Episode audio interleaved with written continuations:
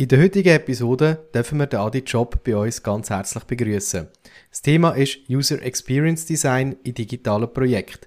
Der Adi sagt uns, was der Unterschied von User Experience und User Interface ist, zeigt auf, wieso das ein Design Sprint in gewissen Projekten Sinn macht und gibt hilfreiche Tipps zum Thema User Testing. Viel Spaß beim Zuhören!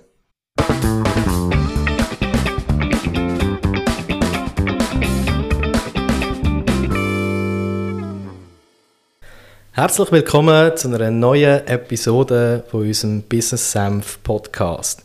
Wie immer mit dem Dani, Simon und damals mit unserem Gast, der Adi Job. Hi Adi, schön bist du da. Salut zusammen. Salut Adi.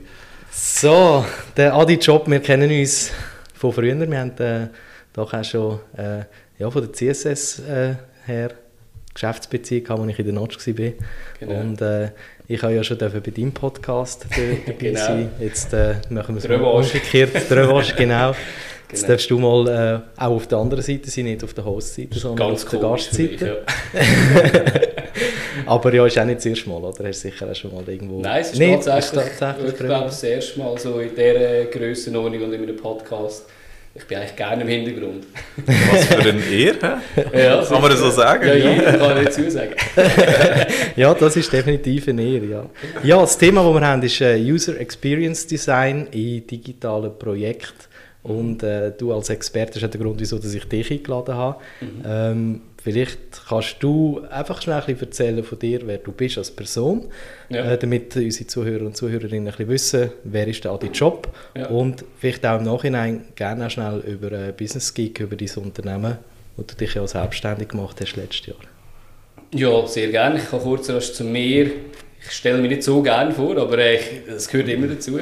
Ich bin der Adi, eben eigentlich Adrian, aber ich glaube, so sagt mir wirklich niemand. Ich sage ja immer, nur wenn meine Mutter hässlich war auf mich, hat sie nicht so gesagt.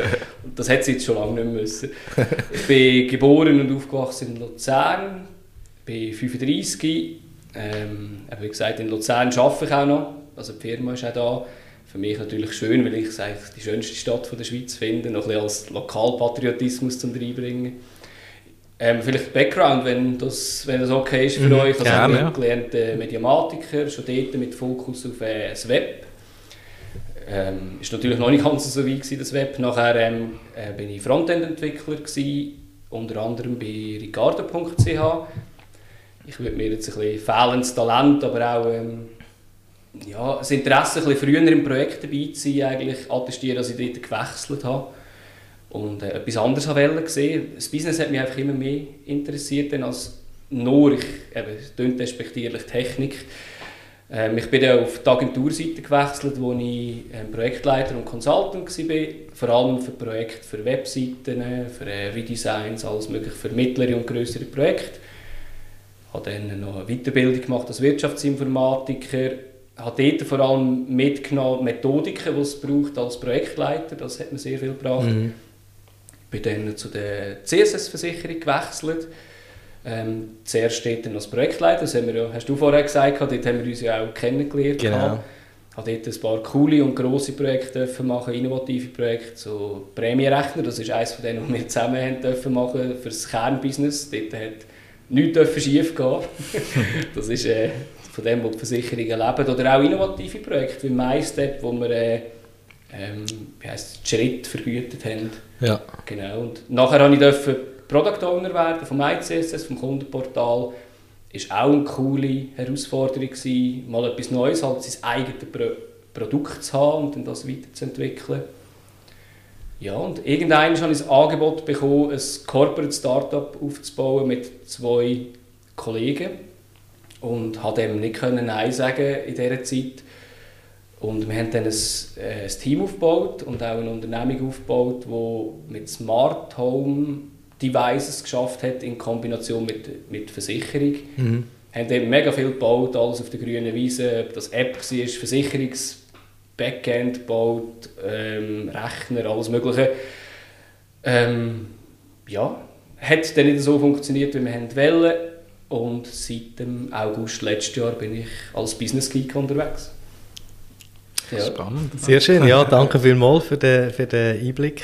Äh, so ein bisschen auch in deinen in dein Werdegang. Hat sicher ein paar äh, sehr interessante Stationen drinnen auch. Und äh, ja, von dem her ein ähnlicher, ähnlicher Background auch, auch wie ich, seit äh, Projektmanagement und, und ich, auch ich habe es mal probiert mit dem Programmieren übrigens. Äh, das war äh, bei, der, bei der OPA gewesen, und ah, ich habe dann wirklich äh, ja, auch dort müssen feststellen, das ist zwar interessant, aber definitiv nicht meine Welt. Und ähm, ja, darum bin ich froh, dass ich den Simon an meiner Seite, das ist seine Welt und, und ich lasse ihn dort in seiner Welt machen und äh, bin froh, dass es auch Leute gibt, die das können, weil ich, ich bin ähm, äh, ich, ich staune immer wieder, wie, wie man so Sachen kann, kann kreieren kann. Das Geht ist... man auch so. genau, ja. Ja, wo hast du, äh, wo hast du Studium gemacht? Das in ich... Zürich an der IFA. Ah, also okay. Berufsbegleitung. Ja. Ja. Ähm, sehr praxisorientiert. Es gibt es ja auch an der HSLU. Ähm, hat mich ein bisschen abgeschreckt, dass dort äh, ein bisschen weniger auf Praxis geschaut worden ist. Ich habe zwar auch schon Positives gehört von Luzern, aber äh, bin sehr glücklich gewesen, dort, ich es gemacht habe. Ich konnte gewisse Zertifizierungen machen, so ITIL mhm. und alles so in die Richtung. Also, also sicher eine coole Zeit gewesen. Okay. Als Lokalpatriot bist du ins Ausland studieren? Ja, sagen wir weg auf Altstädten. Also das yeah. ist, okay. Genau, ja. ja. Dabei hat es ja da, also ich habe es ja bei der Migro Clubschule gemacht, aber ah, okay. äh, ja. Ja. also HSLU und dann äh, noch ein Teil bei der, bei der Migro Clubschule äh, oder Business Schule. Jetzt hat es wieder geändert vom Namen her, äh, wie sie dann gemerkt haben, dass es Budgetangebot, nein, ich wollte da keine Werbung machen. aber äh, nein, es ist, äh, ich auch dort meine, meine, meine Sachen mitnehmen, definitiv. Und man kann so ein bisschen den Rucksack packen, ich glaube, so mhm. diesen Studien, das ist immer ähm, Ja, aber ich habe vor allem gesagt, also Methodiken mhm. sind mir ja. mega wichtig ja. Ich sage jetzt viele Sachen, und ich will schon eine generalistische Lehre gemacht haben, denn noch einmal etwas Generalistisches äh, empfiehlt wahrscheinlich nicht jeder. Ich habe es noch cool gefunden. Ich bin jetzt eigentlich auch relativ breit abgestützt ja. diesbezüglich. Ja. Cool, ja, und dann hast du eben, ähm, wie du äh, am Schluss eigentlich gesagt hast, mit äh, Business Geek gestartet. Ja. Wie ist das so ein bisschen zustande und was macht Business Geek? Wer ist das? Wenn man es ganz einfach will sagen ich äh, unterstütze Kunden bei digitalen Projekten. Das ist sehr hohe Flughöhe. Mhm. Wenn man sich auf Disziplinen abbrechen würde ich sagen, einerseits ein Standbein ist äh, Projektleitung, also Unterstützen von Kunden als externe Projektleiter. Ähm, das können größere Firmen sein, aber auch kleinere Firmen, wo ich einfach äh, die typischen Projektleiteraufgaben übernehme, Projektcontrolling, Stakeholder Management, alles, was zum Projektführung dazugehört, was äh, sehr viel Kommunikation ist und oft ein bisschen unterschätzt wird, finde ich. Also, ja, muss ich jetzt halt auch sagen, als Projektleiter das anbieten natürlich. Genau, und das zweite Standbein ist ähm, das Consultant im äh, Bereich von der User Experience. Da kommen wir dann vielleicht nachher noch drauf, was ist denn das genau. Aber genau.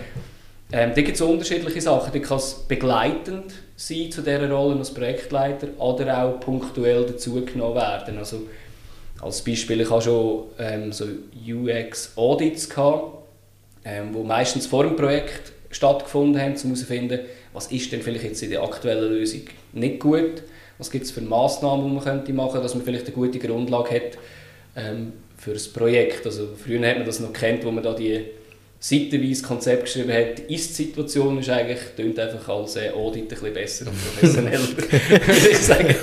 Und äh, das geht dann weiter über User-Tests, wo vielleicht nachher auch noch dazu kommen, mhm. bis zum Schreiben von User-Stories, wenn das ein Team wünscht für äh, die technische Umsetzung. Ähm, aber wie gesagt, ich bin dort relativ breit drin, habe das schon oft gemacht und ja, das ist so ein bisschen das zusammengefasst. Ja. Mhm, ja. ja.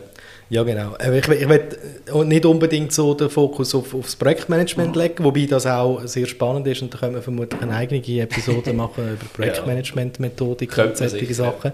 Nein, ich will aber den, äh, wirklich den Fokus auf das User Experience Design legen ja. und so ein bisschen zum Einstieg, damit unsere Zuhörer und Zuhörerinnen überhaupt verstehen, eben, was ist UX und, und all die, die, die Wörter, die man hört. Ja. Ähm, so ein bisschen eine Einstiegsfrage. Äh, man hört viel so User Experience und User Interaction Design. So ein kannst, du, kannst du so ein bisschen konkret mal den Unterschied nennen, was ist User Interaction Design und was ist User Experience? Gibt es überhaupt einen Unterschied? Ist es das Gleiche? Ja, also wenn ich die Frage so darf crashen, äh, ich unterscheide es eigentlich vor allem mit UX und UI halt am Schluss. Mhm. Äh, und das UI steht für mich für User Interface. Ich kann es vielleicht auch als Beispiel nehmen. Oder? Also für mich ist User Experience eigentlich das Erlebnis des Menschen mit, in unserem Fall, ähm, mit Technologie. Es gibt ja auch noch andere User Experience, wo, ja, wo ein bisschen haptischer ist, vielleicht als eine App oder was auch immer. Und das Erlebnis, das kann sehr vielschichtig sein. Also es kann ein Voice-Assistent sein, das kann aber äh, einfach eine Webseite, eine App sein. Ähm, Google arbeitet ja irgendwie an einem Gesten, Gestentool, das mit Radar arbeitet. Elon Musk arbeitet mit äh, Neuro. Mal schauen, wo es noch hingeht. Das sind halt alles Experiences, die man hat. Und Experience sind auch, das unterschätzt man manchmal. Äh, Content ist für mich, gehört zur User Experience. Wenn du dort lesest und nicht rauskommst, das ist eine schlechte Experience. Mhm.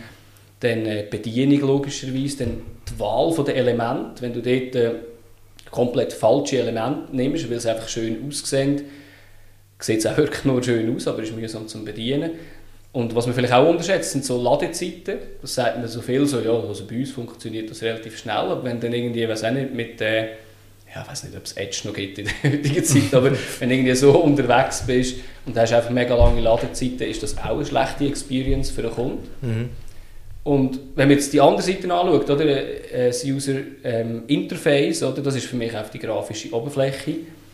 Und ähm, veraltet würde ich sagen, sagen noch viel GUI hört man aber heutzutage immer noch eigentlich. Mhm. Das ist auch für mich, was der User sieht. Und ich weiß nicht, wenn man dort ein Beispiel macht, ich habe mir kurz überlegt, wie, wie erklärt man denn das? Oder? Weil für mich ist es einfach so etwas Klares und ich überlege mir gar nicht mehr groß, wie man das erklärt.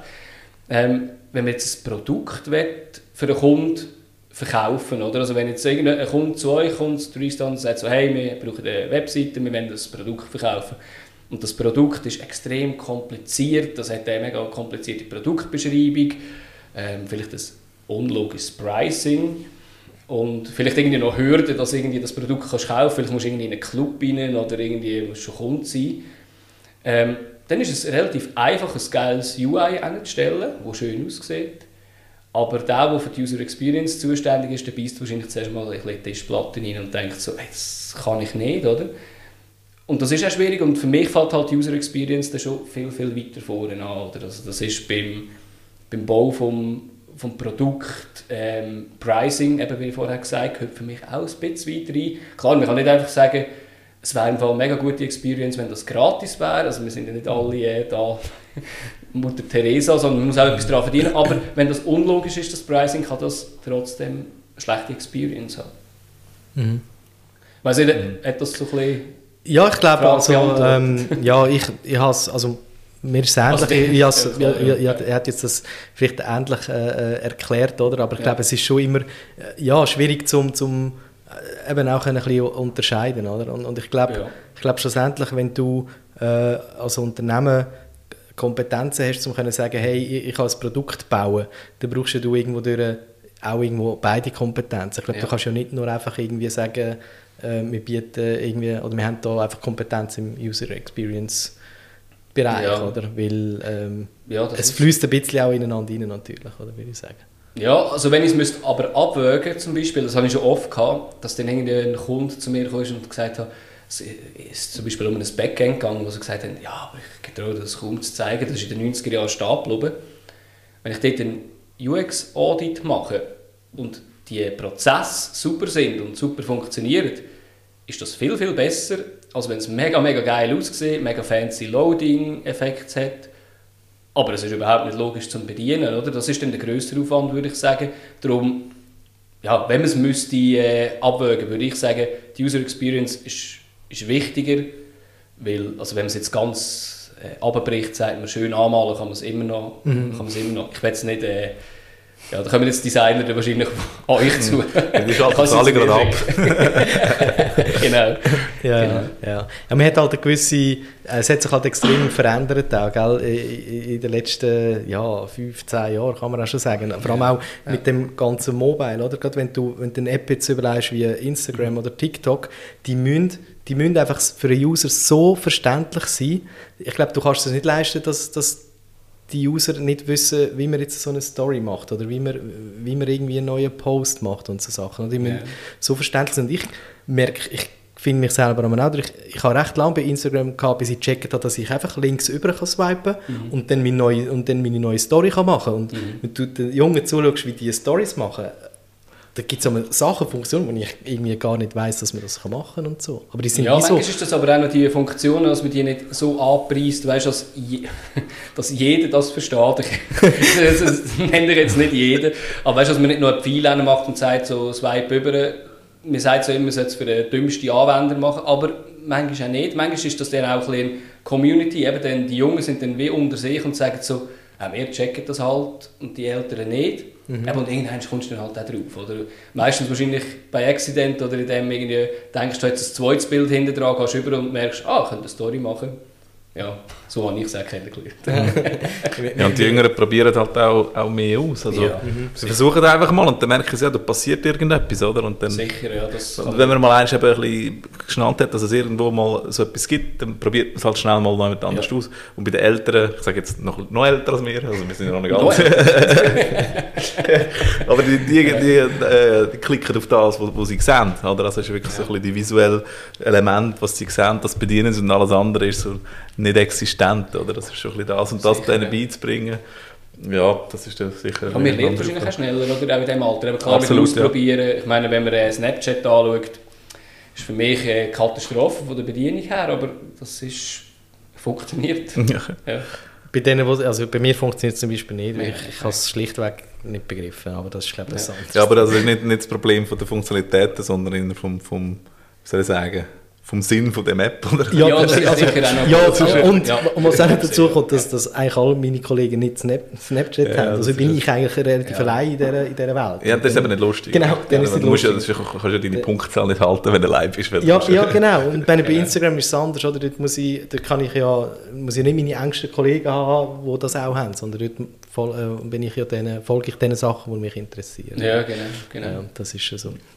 Ja, aber zurück nochmal zum, zum UX. Ich glaube auch gerade mit der mobile Geräte, App und so weiter, oder, oder einfach für Webseiten, oder? das hat sich natürlich schon grundlegend geändert, oder? Mhm. Du hast auch, und das merken wir auch viel mal, oder? du kannst ein mega schönes Design machen äh, für den Desktop, oder? Und äh, das haben wir, ja, wie gesagt, schon ein paar Mal erlebt, und nachher hast du aber weil dort hast du natürlich auch noch die Maus und dann hast du natürlich gewisse, gewisse wie soll ich sagen, Reaktionen von, von der Maus, wie Hover-Effekte und so weiter. Ja, und dann weißt, genau, ja. ja, genau. Und dort, ja. weißt du, du kannst etwas, ich kannst irgendwie interagieren und das hast du halt auf, auf dem Mobile gar also überhaupt nicht, oder? Und mhm. darum ist es manchmal schon eine Challenge, wenn auch da, wenn jetzt ein Designer ohne einen UXler etwas kreiert und dann merkst du, es funktioniert einfach auf dem Mobile gar nicht, weil, weil gar nicht schaust, dass du kannst draufklicken oder besser gesagt, du kannst gar nicht draufklicken, weil du andere Informationen bekommst, wenn du drüber fährst auf dem Desktop und dann halt auf dem Mobile irgendwie so gar nicht kannst umsetzen kannst. Was dort immer ein mein Tipp ist, ist eigentlich, jedes Projekt, das ich angehe, fange ich auf dem Mobile an, hm. entwickeln, also äh, konzipieren und designen, weil dort hast du halt einfach weniger Platz, hm. musst dich einschränken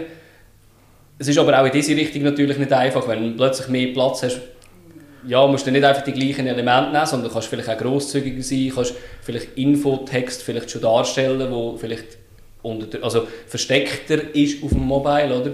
Also es sind schon alles Challenges, aber ich finde es eigentlich noch gut, wenn man sich mal Gedanken macht, was müssen alles für Elemente drauf mm. und dann das auf dem Mobile macht und nachher eigentlich auf die grosse Spielweise geht, weil ja, eine grosse Spielweise klein zu machen, ist schwierig, außer äh, skalieren und das funktioniert halt nicht in der heutigen Zeit. Ja, das ist so. Das ja, wäre das sogenannte Mobile First, oder? Genau. genau. Ja, genau. Ja, das ist, also es, kommt, es kommt ein bisschen darauf an, auch auf, auf Projektart. Also wir, haben, wir sind ja viel auch äh, im, im B2C und im ja. B2B-Segment tätig und, und B2B E-Commerce ähm, kann man schon Mobile First konzipieren, mhm. aber dort äh, ist es halt schon, also im B2B ist es oftmals noch so ein bisschen, dass viel noch auf, auf, auf Desktop halt äh, also, gemacht wird. Ja, also was, was ich schon merke, was mega, mega wichtig ist, du kannst aus meiner Sicht eine möglichst eine grosse Story eigentlich designen auf Mobile, aber du musst Minimum 1, 2 Screen auf Desktop können vorweisen, weil die Leute können, haben manchmal ein bisschen Mühe, das zu abstrahieren, mhm, um zu sagen, wie sieht denn das Desktop aus. Ich finde, das ist schon wichtig, mhm. weil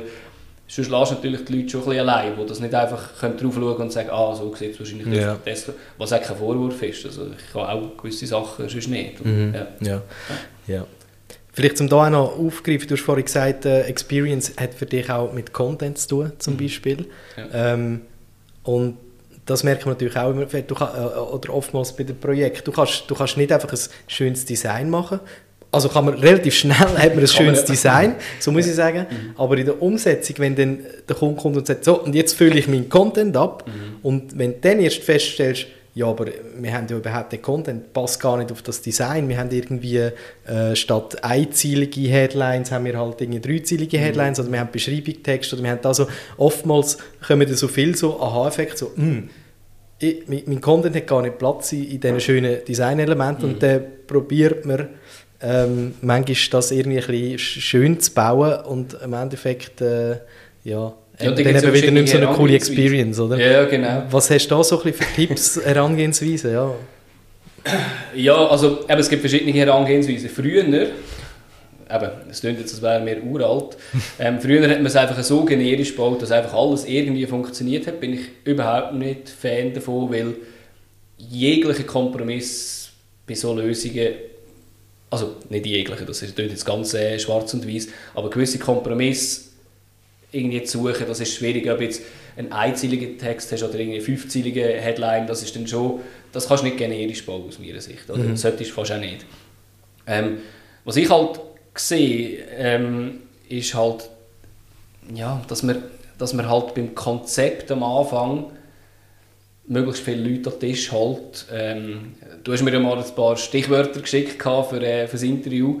Ähm, das ist eigentlich ein Stichwort, wo eigentlich das genau gut trifft. Das ist nicht die einzige Lösung, Design Sprint, kann ich vielleicht so sagen. Mhm, mhm. ähm, es gibt aber auch andere Sachen, weißt, dass man das irgendwie in einem Meeting am Anfang, irgendwie, weiß nicht, das Marketing Department dabei ist, wer auch immer, und dann sagt, was ist die Idee dahinter? Und ich weiß, es geht auch nicht, logischerweise nicht immer, oder? Also das, dass dann plötzlich nicht irgendwie ein anderer. Text kommt, weil ich weiß nicht, ob ihr schon mal ein Projekt hatten, wo der Kunde ist und gesagt hat, schaut, da habt ihr den Text, da sind alle Bilder, macht.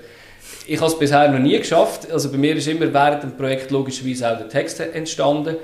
Und da hat natürlich der Texter oder die Texterin auch ihre Ideen, was auch absolut legitim ist.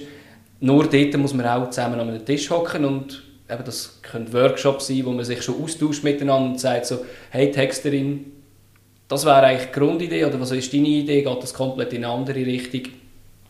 ja, ist jetzt nicht wahrscheinlich ein mega hilfreicher Typ, der eine Schablone ist, wo du kannst sagen, das passiert dann nie mhm. mehr, oder? Mhm. Aber ich glaube, eben miteinander reden, ja. Kannst du mir schnell noch kurz erklären für, für die Leute, die das nicht, noch den Design-Sprint noch nie gehört haben, wie der so abläuft oder was das genau ist? Ja, sicher. Also Design Sprint grundsätzlich ist einfach eine Methodik zum äh, Produkt entwickeln. Ist entwickelt worden aus einem, aus einem Google Ventures raus vom, ich habe es aufgeschrieben, weil ich den Namen immer vergessen, Jake Knapp von über 10 Jahren. Ich glaube, er hat es einfach aufgeschrieben, ich glaube, es ist nicht komplett erfunden. Ähm, das Ziel eigentlich dabei ist, dass man möglichst alle Departments, die im Projekt involviert sind, irgendwie an den Tisch bekommt. Jetzt nicht irgendwie ein 20er, 30er Team, sondern irgendwie so ein um 10er Team, um meistens auch so ein grösseres Scrum-Team. Und dann ist halt irgendjemand von Legal dabei, oder wird zumindest eines dazugerufen jemand vom Marketing, sicher Techniker sind an Bord. Und wichtig ist auch, es braucht immer einen Entscheider. Wo, dort funktioniert auf Demokratie nicht. Es muss immer einer haben, der entscheiden kann am Schluss, wenn es hart auf hart kommt. Und die einzelnen Leute, die dort sind, müssen auch ihre Kompetenzen haben, also in diesen einzelnen Bereichen. Also wenn wir vorher von Legal oder Marketing geredet haben, die müssen für diesen Bereich können, also Entscheidungen treffen. Oder? Weil mhm. sonst kannst du sagen, gerade lassen. Mhm. Und so wie der Design-Sprint von Google Ventures aufgebaut ist, das sind eigentlich fünf Tage fünf volle Tage, die aufgebaut sind. Am ersten Tag äh, das Problem verstehen, am zweiten Tag äh, das Skizzieren von der Lösung, am dritten Tag die Entscheidung, welchen Lösungsweg man nehmen will. Am vierten Tag baut man einen Prototyp und am fünften Tag testet man das mit Kunden ab. Ähm, ich glaube, jetzt, das Ziel daraus sieht man eigentlich ein bisschen. Oder? Man will nach fünf Tagen ein Konzept haben Darum hört man manchmal auch ein Konzeptsprint und nicht Designsprint, weil Designsprint ist so ein bisschen ich habe es auch nicht so gerne, weil man meint immer, man pinselt dann schöne Bildchen und das ist es halt eigentlich nicht, das ist mehr ein Konzeptsprint. Und nach diesen fünf Tagen hat man eine Idee, man hat sich gemeinsam entschieden, in welche Richtung geht man und hat dann eigentlich schon das Feedback von Kunden. Und äh, ich meine, das gibt es in dieser Grössenordnung eigentlich nicht, weil also wenn du normale Konzepte kennst und dann muss das hin und her, dann gibt wieder irgendwie muss man ein Meeting finden, wo alle Zeit haben und dann gibt es einen Workshop. Da bist du meistens irgendwie bei zwei Monaten irgendwie so plus minus bis an dem Zeitpunkt bist. Wahrscheinlich noch länger, wenn du das nicht so fokussiert kannst machen. Und also für mich gibt es sehr, sehr viele Vorteile. Eben, du hast als Projektleiter auch, du hast, ist es viel einfacher für das äh, Stakeholder-Management. Du musst äh, die Leute weniger überzeugen, weil du hast für die meisten Departments schon jemanden dabei, der sagt so, hey, hey, das ist im Fall auch auf meinem Mist gewachsen, wenn jetzt irgendjemand sagt so, du, wie sind wir auf die Idee gekommen? Und du hast halt Leute, die dahinter stehen, hinter dieser Idee, weil sie sich auch wieder erkennen in dieser Idee. Und ähm, ja, also du hast einen gemeinsamen Fokus, gemeinsame Lösung. Es gibt einen Nachteil und der ist relativ offensichtlich, fünf Tage, fünf Tage am Stück. Nehmt ihr das raus? Ja. Wie gesagt, ich habe die Diskussionen gehabt. Ich, bin, ich habe es bei der CSS zum ersten Mal machen in meinem Projekt und gesagt, hey, das macht Sinn dort. Ähm, ich habe ein paar böse Anrufe bekommen, als ich ein Mail verschickt habe und gesagt, hey, ich würde dich gerne fünf Tage ähm, dabei haben. Jetzt heisst, du meinst eigentlich nichts zu tun. ähm, jedes Mal müssen wir entschuldigen, weil man muss dort schon schauen. Man muss extrem gut vorausplanen. Man muss die richtigen Leute fragen. Oder die müssen jemanden können schicken können, der eben auch die Kompetenz hat, die ich vorher gesagt habe. Und ja, also eben, das ist für mich der einzige Nachteil. Und der Nachteil funktioniert für mich eigentlich nicht, weil du eigentlich extrem Zeit gewünscht, oder? Wie wir jetzt mhm. vorhin gesehen haben, oder? Ja. Für das Projekt. Ja. Und eben, was du alles an Vorteil hast. Aber man muss es unbedingt verstehen, dass man nicht einfach fünf Tage am Stück machen kann. Mhm. Es gibt natürlich auch Abwandlungen ähm, in vier Tagen, dass man irgendwie den, das User-Testing rausnimmt. Ich würde sagen, alles unter drei Tagen ist einfach nicht mehr seriös. Da mhm. das ist einfach ein mehr besserer Workshop. Also, mhm. ja. Ja. ja. Ja, ist sicher ein interessanter Ansatz, aber äh, eben, wie du sagst, schwierig, schwierig in der Praxis vermutlich umzusetzen. Oder? Und, ja, also eben, wie gesagt, eben, ich, ich habe es jetzt schon viermal machen mhm. ähm, eben auch in dieser Zeit im Startup haben wir eigentlich unser Startup von Grund auf so mal aufgestellt. Wir haben Produkte so entwickelt. Ähm, ja, da bist du aber noch nicht so ausgebucht, nehme ich mal so. Also, ja, sicher. Das, sicher. Das, das, das, ist, äh, das ist absolut fair. Aber ich meine, in der CSS war es schwieriger. Ja. Ähm, da hat man auch eine Projektvorlaufzeit gehabt von ein paar Wochen. Ähm, da hat man müssen schauen, wer kann man reinnehmen. Nur schon für Interviews. Und während dem Projekt äh, Design Sprint reinkommen, gucken Interviews geben, oder? Also mit Legal und so. Nur schon dort hat man müssen kämpfen, oder? dass man die Plätze bekommen hat. Und ja, am Schluss ist es eigentlich auch so ein bisschen, wie viele Leute glauben daran, wie viele Leute hast du hinter dir, die sagen, hey, das, das ist der richtige Weg, lass uns es so machen. Ähm, aber ich, ich kann es verstehen, wenn es nicht funktioniert. Ja. Mhm. Ja. ja. und es ist vermutlich auch noch ein bisschen äh, projektabhängig, also das Volumen. Eben, ich sage jetzt, wenn man, mhm. wenn man natürlich äh, äh, jetzt, ich sage jetzt mal irgendwo eine Corporate Website macht, dann wird das auch eher schwierig äh, in der Praxis. Dass, ist auch zu wenig das, äh, Fokus. Ist, ist auch, also, ja. zu wenig also Fokus. Es wäre zu genau. gross für, für einen Design-Sprint. Ja, genau. genau. Das ist schon spezifisch. Ja, sonst wäre der Design-Sprint und das Budget ist aufgebraucht und man kann dann nicht mehr Ja, und dort macht es aus meiner Sicht mehr Sinn, dass man auf ähm, Workshops geht, ja. oder? Und vielleicht dann eher mehr und dafür anders gewichtet mit äh, viel kleineren Fokuspunkten. Oder? Weil mhm. du kannst nicht einfach sagen, ähm, weiß auch nicht, ihr macht eure Agentur jetzt neu und macht einen Design-Sprint, das würde nie, nie funktionieren. Ja. Oder? Das, ja, ja. ja. ja. Aber das, das Thema Workshop, das ist eigentlich auch bei uns so, das machen wir viel, wo, wenn wir auch sagen, gerade wenn wir, wenn wir ein Webseitenprojekt haben oder E-Commerce-Projekt generell, äh, starten wir eigentlich nie ohne Workshop ins Projekt rein, weil wir einfach sagen, hey, wir müssen A, zuerst mal überhaupt äh, äh, den Kunden verstehen, oder, oder eben so genau, ein, das Problem verstehen, zulassen, wissen, um was geht es eigentlich. Und dann geht es aber weiter, oder? dann beschäftigen wir uns mit, mit der Zielgruppe, wir wollen wissen, wer ist überhaupt denn, äh, auf der Webseite, was sind die User schlussendlich, oder? wo, wo es dann auch benutzen müssen. Ähm, die Informationsarchitektur von der Webseite, äh, eben Content, äh, Thema Wireframe, das ist eigentlich vielmals so, also es ist sehr, sehr viel konzeptionelle Arbeit in ja. diesen Projekten, äh, wo ich habe das Gefühl, früher, also so ein bisschen, einfach in dem, von meiner Erfahrung her, ist früher so ein bisschen, ich sage jetzt mal irgendwo 20, 25 Prozent vom Budget ist Konzeption und, und der Rest ist irgendwie Umsetzung gewesen. Mittlerweile habe ich das Gefühl, ist fast wieder mehr konzeptionelle Arbeit drin oder auch notwendig, weil, weil auch die Projekte komplexer werden. Das ist also ein das Gefühl von mir. Ich weiß nicht, wie du vielleicht auch so ein, so ein Projekt angehst, äh, bis wir dann wirklich mal beim Design sind, wo wir sagen, ja. mal, jetzt haben wir mal etwas, wo wir auch können, können visuell zeigen können, sage ich mal. Ja, also es kommt extrem auf Gegebenheiten drauf an. Ich glaube, man kann es nicht pauschal sagen. Also, eben, das eine Projekt in der CSS, das ich durfte, mit dem Design Sprint lösen das ist extrem komplex mit, äh, mit der ganzen ähm, IT-Security im Hintergrund, äh, noch, wo auch Teil war vom Design Sprint, ähm, wo natürlich ganz einen anderen Ansatz hat, als wenn jemand vom Marketing dabei ist. Aber es ist mega spannend, wenn halt die beiden mal am Tisch hocken mhm. und über das Gleiche reden. Am Schluss, oder? Das ist mega spannend. Ja, also, aber eben, da gibt es auch Webseiten, irgendwie, wenn du für ein KMU eine Webseite umsetzt, ein Redesign machst, das hat nicht die Komplexität, weil du vielleicht irgendwie nicht welche APIs musst anschliessen oder halt irgendwie ja, ich meine auch das ganze Legal, oder? Ich meine bei grossen Firmen, also da, ja, da, da hast du natürlich manchmal ein Legal Department, wo, wo dann musst du wirklich sagen, das machen wir, das machen wir, und dann musst du wirklich alles vorlegen, was auch richtig ist, weil es äh, hat rechte Auswirkungen. Und das hast du vielleicht in einem KMU jetzt weniger. Und ich glaube, so, so unterscheidet sich wahrscheinlich auch die, die Verteilung von diesen Kosten, ja. Mhm, mh. Könnte ich mir vorstellen, ja. Mhm. ja. ja. Und wie würdest du eben so ein bisschen, ähm,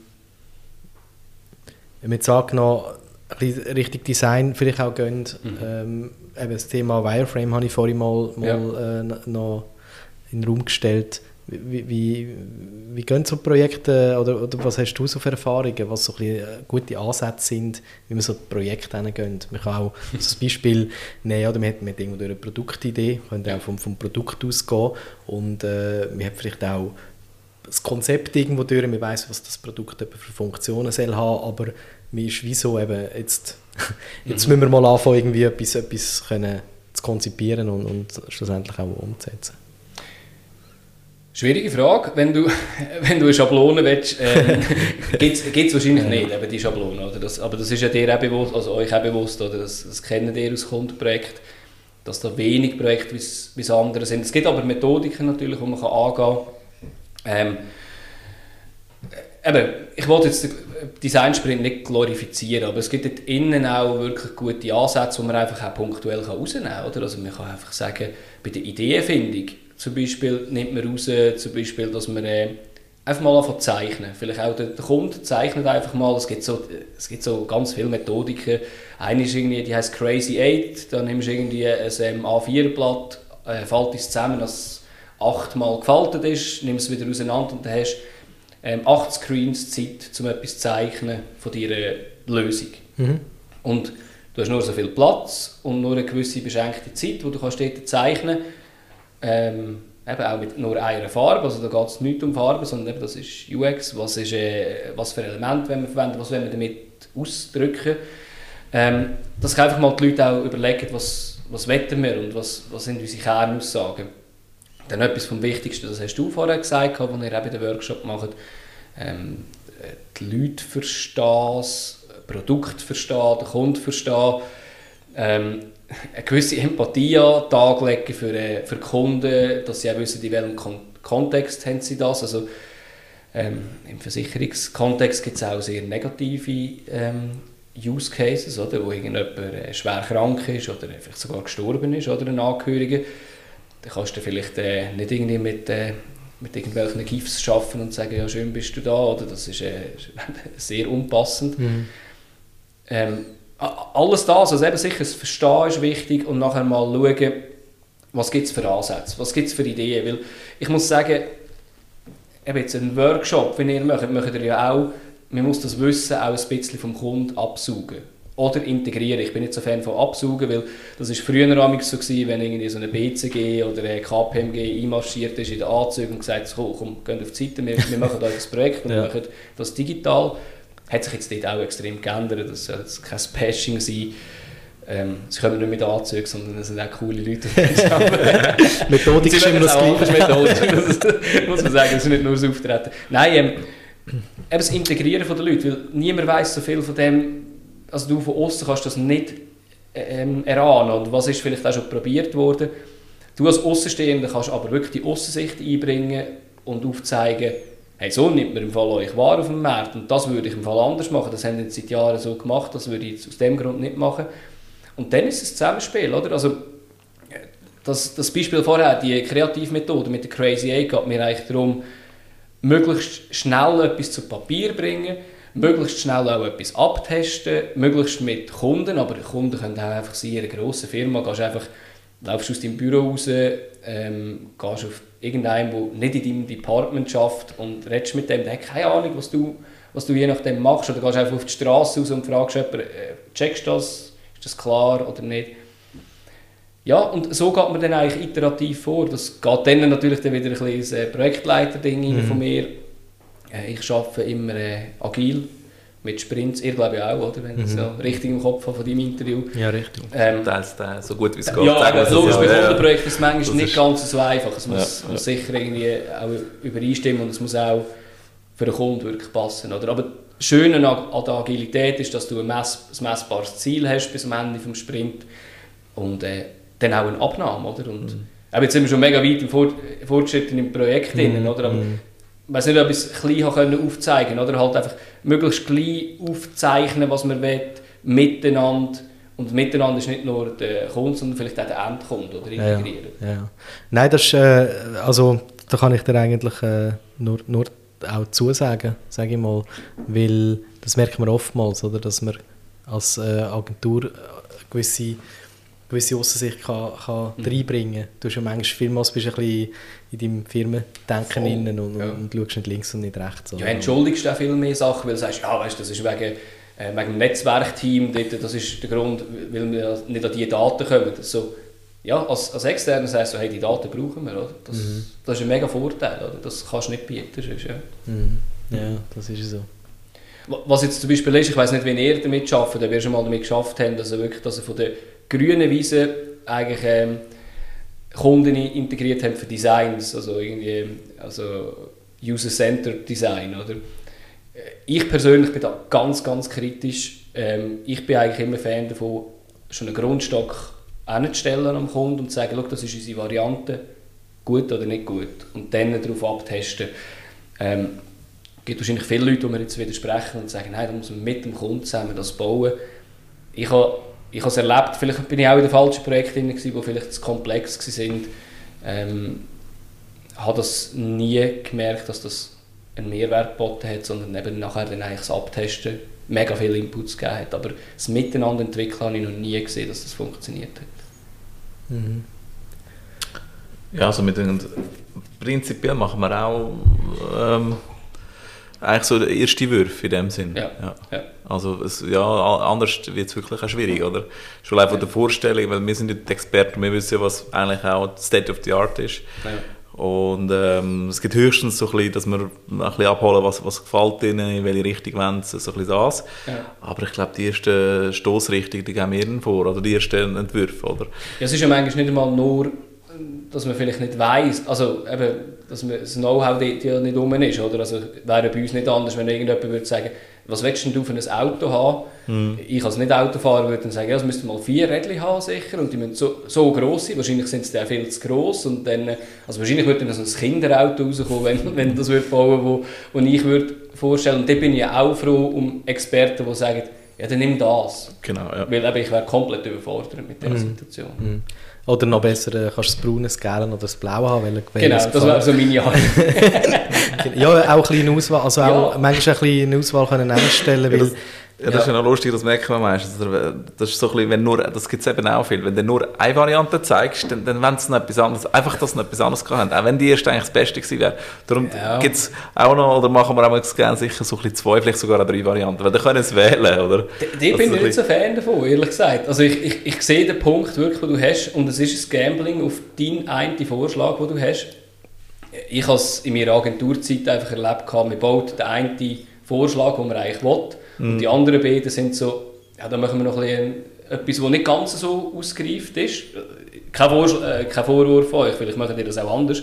Aber haben wir dort so oft gemacht und dann ist es richtig scheiße, wenn der Kunde sagt, und ich will das, wo du dann gedacht hast, Mist, da haben wir nicht alles komplett durchgedacht, mhm. oder? Und ich würde sagen, wenn du bei der ersten Version sicher bist, muss man auch selbstbewusst sein und sagen, schau, aus dem und dem Grund, und man muss auch argumentieren logischerweise, sonst ist man natürlich steht man mit äh, ja, ganz kurzen Hosen da natürlich, wenn der Kunde etwas fragt und du sagst, ich kann das nicht beantworten, das hat mhm. einfach schön ausgesehen. Mhm. Ja, aber ich, ich bin da nicht so Fan davon, auch wenn gewisse Kunden das sicher wollen. Äh, ich würde lieber mit einer Version gehen, wenn der Kunde Feedback auf das gibt, dann eine zweite Version nachliefern, wo man sagt, Schau, wir haben noch Grundsätze von dem, was wir als erstes geliefert haben, das ist aber deine Inputs haben wir so verarbeitet.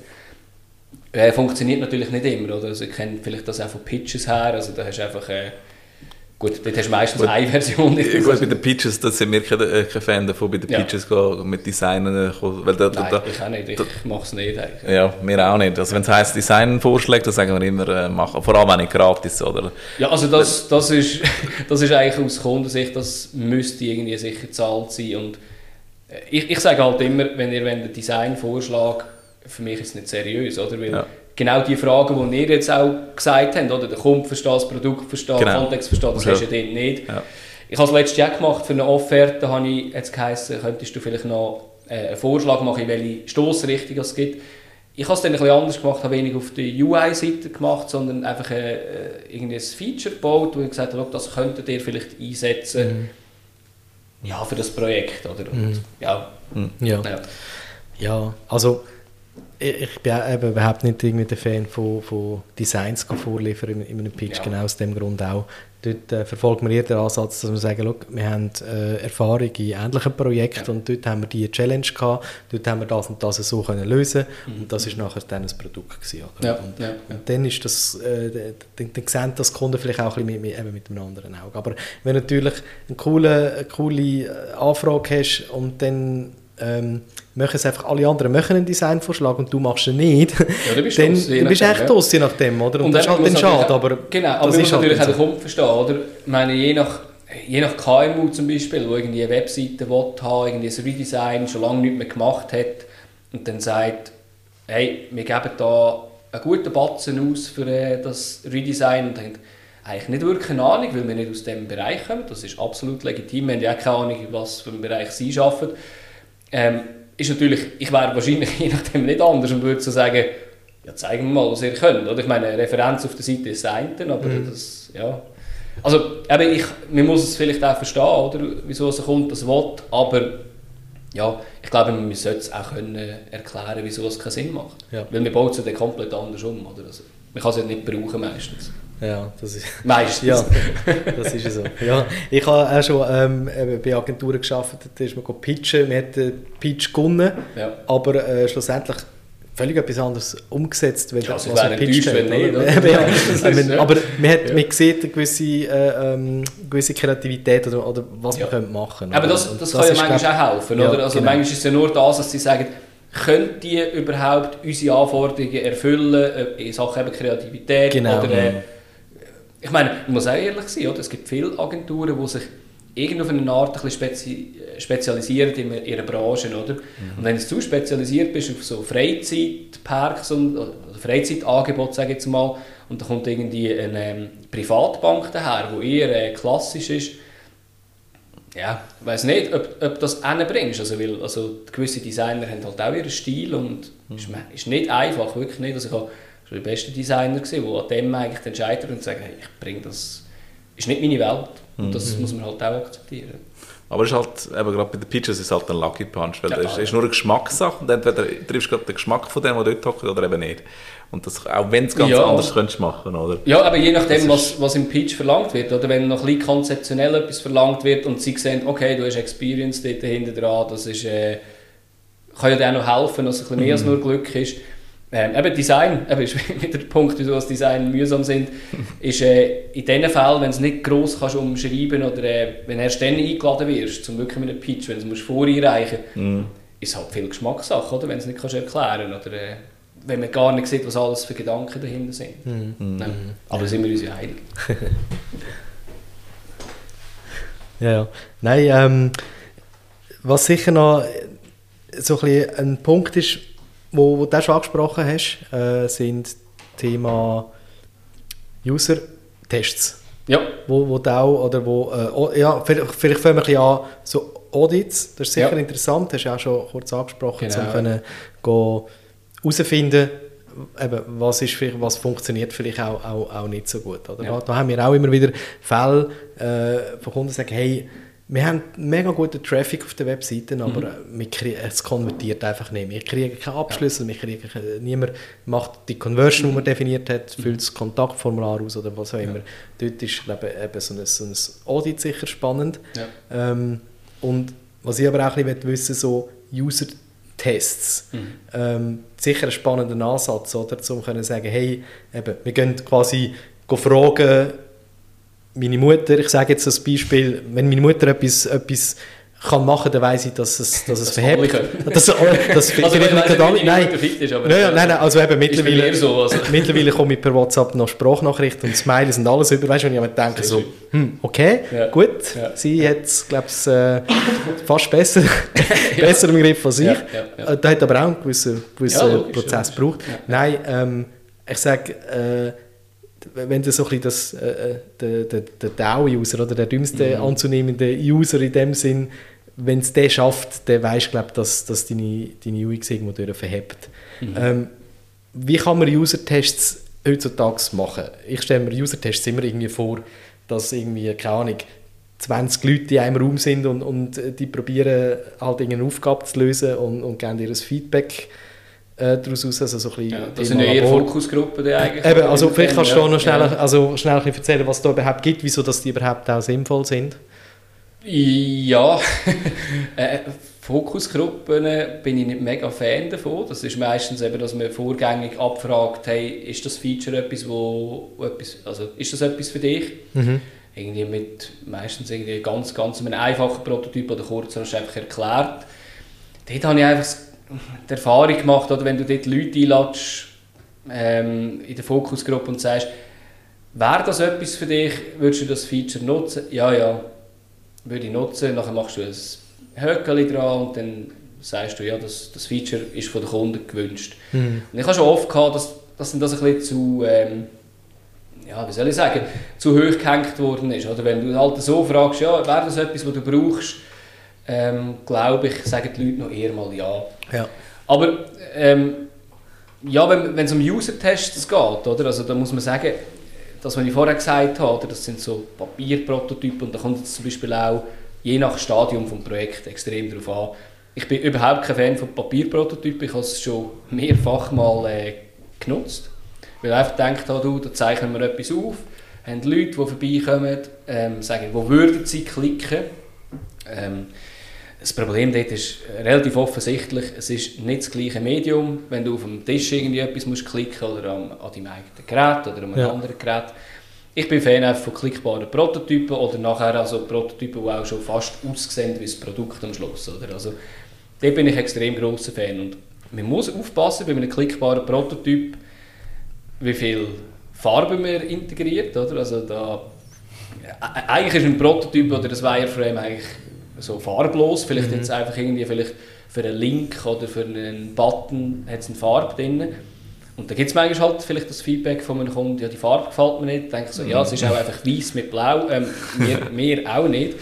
Ähm, aber das ist eigentlich alles Sache von dem, wo, wo der Test aufbereitet, um äh, die Leute vorbereiten. Ja. Vielleicht auch die Maturität der Leute abfragen. Also das können ja auch wirklich Leute wie du und ich sein, die eigentlich dann getestet werden, die vielleicht das schon können abstrahieren können. Und meistens habe ich wirklich mit einem klickbaren Prototyp, der schon Designelemente drin hat, die besten Erfahrungen gemacht. Und du hast vorhin gefragt, was es für verschiedene Möglichkeiten gibt oder Methodiken gibt. Ähm, ich bin ein dank Corona extrem grosser Fan geworden von Remote-Tests. Mhm. Habe ich am Anfang immer ein bisschen Angst gehabt und habe immer die Leute eingeladen, äh, wie wir jetzt da zu dritten da hocken. Ihr sind eigentlich die, die den Test aufbereitet haben. Der, der Simon schreibt auf, was ich, äh, was ich gut mache, was ich, wo ich äh, hängen bleibe. Du bist der Interviewer zum Beispiel. Und, und ich hocke da in einer komplett nicht natürlichen Situation, mhm. nicht an meinem Gerät und muss irgendwie erzählen, was ich mache und wird dann aufgezeichnet. Ich bin auch ein bisschen unter Druck, weil zwei Leute mir zuschauen wie ein Vorstellungsgespräch. Ähm, und eben, äh, während also Corona, wir haben ja schon vorher angefangen, weil es einfach einfacher und schneller geht, muss man auch sagen. Ähm, machst du irgendwie über ähm, Teams oder äh, Zoom, also ich glaube heutzutage hat es genug Varianten, wie man das kann testen kann. Ähm, machst ähm, ein Screensharing, kannst, kannst es dann aufnehmen, für irgendwie später noch einen Streit zu schauen, wo die Leute irgendwie vielleicht strugglen. und machst so ein Interview.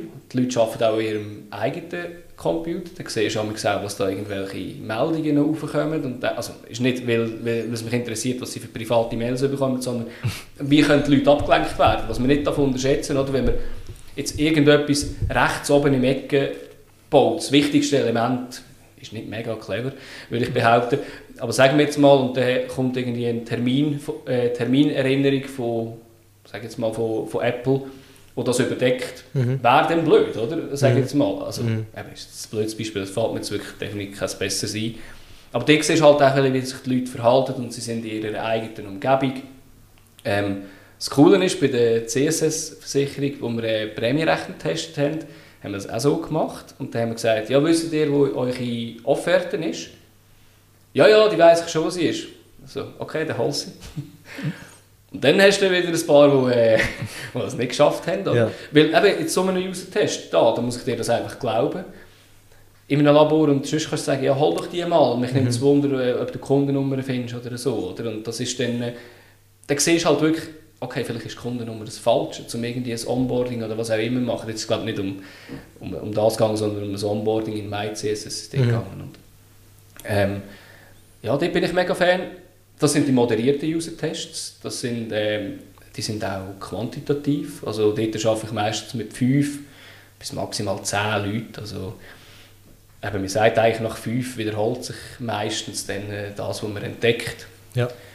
Und ja, ich würde nicht sagen, dass wir besser sind in diesem Bereich. Habe ich fünf bis meistens sieben rum. Meistens braucht man noch irgendwie Ersatz.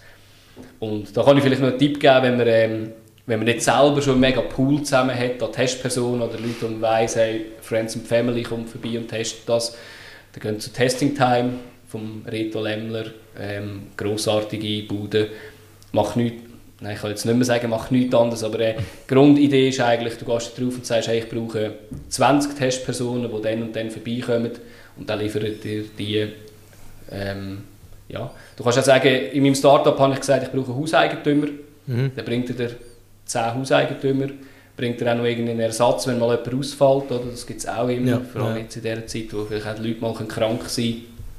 Ja, also das ist vielleicht so der Typ. Und das andere sind äh, qualitativ, äh, qualitativ haben wir jetzt gehabt, jetzt quantitative, ähm, gibt es gewisse Sachen, ich weiß nicht, Hotjar ist ein, ein Tool, das man auf die Webseite tun kann. Das filmt eigentlich, wie sich der User verhält. Ist extrem aufwendig, um es auch analysieren, wenn man dann irgendwie mal 500 Videos irgendwie hätte, zum schauen. Hm. Ähm, macht auch die Seite nicht unbedingt schneller und angenehmer. Aber du, es ist eine Möglichkeit, oder auch da eine Empfehlung, wenn ihr jemanden habt, und er sagt, wir haben viele Tests zum fahren. Da gibt es den Jonas Kamber, der hat mit äh, solidusertests.com eine Lösung gebaut, die jetzt auf dem Markt ist, die eigentlich ähm, ja, automatisch moderierte User-Tests macht. Also ich hoffe, Jonas, ich habe das so richtig gesagt. Nein, also gehen schauen, es ist, ist cool. Ähm, eben, er hat damit angefangen, hat recht lange schon daran, daran gearbeitet. Ich finde es cool. Also das ist also automatisiertes Testing? Das ist automatisiertes Mit Selenium Testing. wahrscheinlich so? Äh, nein, es geht nicht äh, um, um äh, also so Testing, sondern eigentlich wirklich so ein bisschen, äh, was haltest du von der, also wirklich eigentlich so wie ein moderiertes UX-Testing eigentlich, oder? Also, und dann, wenn jetzt ein, ein Kunde, muss ich, muss ja immer auch sagen, beim, bei mir Interview so, hey, ähm, äh, du musst laut denken, du musst sagen, was du auf dieser Seite siehst und nicht mhm. einfach schon klicken. Ja. Und das macht dann einfach ein Avatar, der dort dabei ist, wo so sagt, hey, zum Beispiel schon länger nicht mehr gesagt, sagen, du laut sagen, was es ist. Und ja, also ich habe es selber noch nie ausprobiert, ich habe einfach äh, schon Demos gesehen, ich habe es jetzt selber für ein Projekt so noch nicht gebraucht, weil ich meistens auf der Qualitativen bin. Mhm, okay. Ja, ja. Aber das ist spannend, ja. ja. Mhm, ja die ja. Qualitativen sind halt einfach teurer als die Quantitativen meistens, oder? Ja gut, wenn du am Schluss ausrechnest, äh, wenn irgendwie 100, 200 äh, Hotjar-Videos musst analysieren ja, das kostet, auch, kostet auch das Gewehr. Und ja, ja. ich würde sagen, bei den äh, qualitativen, ähm, was halt teuer macht, oder, es hocken zwei Leute meistens da. Ich würde es wirklich empfehlen. Mhm. Ich, auch schon, also ich mache es auch manchmal allein. Ähm, allein hast du natürlich einfach das Interview und nachher im Nachgang schaust noch ein Video und schreibst es ab. Ähm, ist nicht ganz das Gleiche, weil du manchmal gewisse Mimiken vielleicht beim Live gesehen eher wahrnimmst, als wenn du ab und zu wieder mal Pause drückst in einem Video. Mhm. ist nicht zu unterschätzen. Hm. Hast aber auch schon oft allein gemacht. Aber ja, das zweite ist natürlich optimaler und bist auch nicht so nudelfertig. Also ich sage, ich habe auch schon äh, fünf, sechs User-Tests an einem Tag gemacht und dann bist du geredet und willst mit niemandem mehr reden am Abend.